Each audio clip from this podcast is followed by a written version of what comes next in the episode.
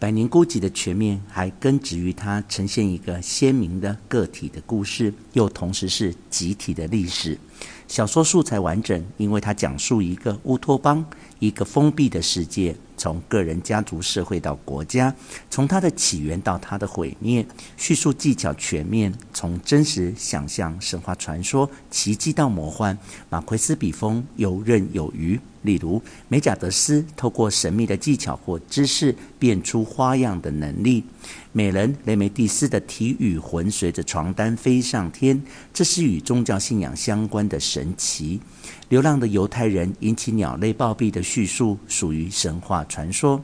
维克多·于格斯的肆虐船幽灵，船帆被阴风撕碎，船桅被海蟑螂蛀食，不是魔幻，也不是信仰，是源于法国的历史。在卡本迪尔的小说《启蒙世纪》中被重塑为神话传说。此外，属于客观的真实，略带点夸饰的笔触，而令人有前所未闻的惊奇的事迹，就可以归为奇幻的范畴。这应是《百年孤寂》里爬书最多的情节。例如，生出有猪尾巴的后代，忘在柜子里许久的空瓶子变得太重。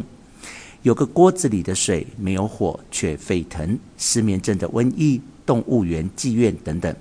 马奎斯对文字语汇的推敲也相当细致，许多的形容词让文本的氛围介于奇迹与魔幻之间。例如，圣经中的狂暴飓风吹起，把马康多变成尘埃和残砖碎瓦的可怕漩涡。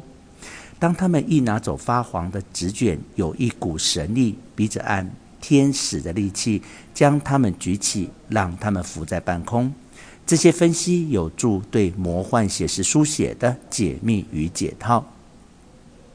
二零一七年二月，我在德州大学奥斯汀分校的哈里兰森中心收集马奎斯生平的手稿、图像、书信等各种文献资料时，小心翼翼呵护着《百年孤寂》的初稿、二教、三教、附子后的修订稿。马奎斯的眉批与铅笔笔触，他那台跟着作品也成为经典的打字机，各种活动，数百张照片，触摸之间，心电川流，顿时仿佛领悟了作家孤辛苦役的一生。想到他在自传《活着是为了说故事》写道：“生命不只是一个人活过的岁月而已，而是他用什么方法记住它。”又如何将它诉说出来？马奎斯用百年孤寂记住他的生命，用百年孤寂诉说出来，成为读者文学史上的千年之爱。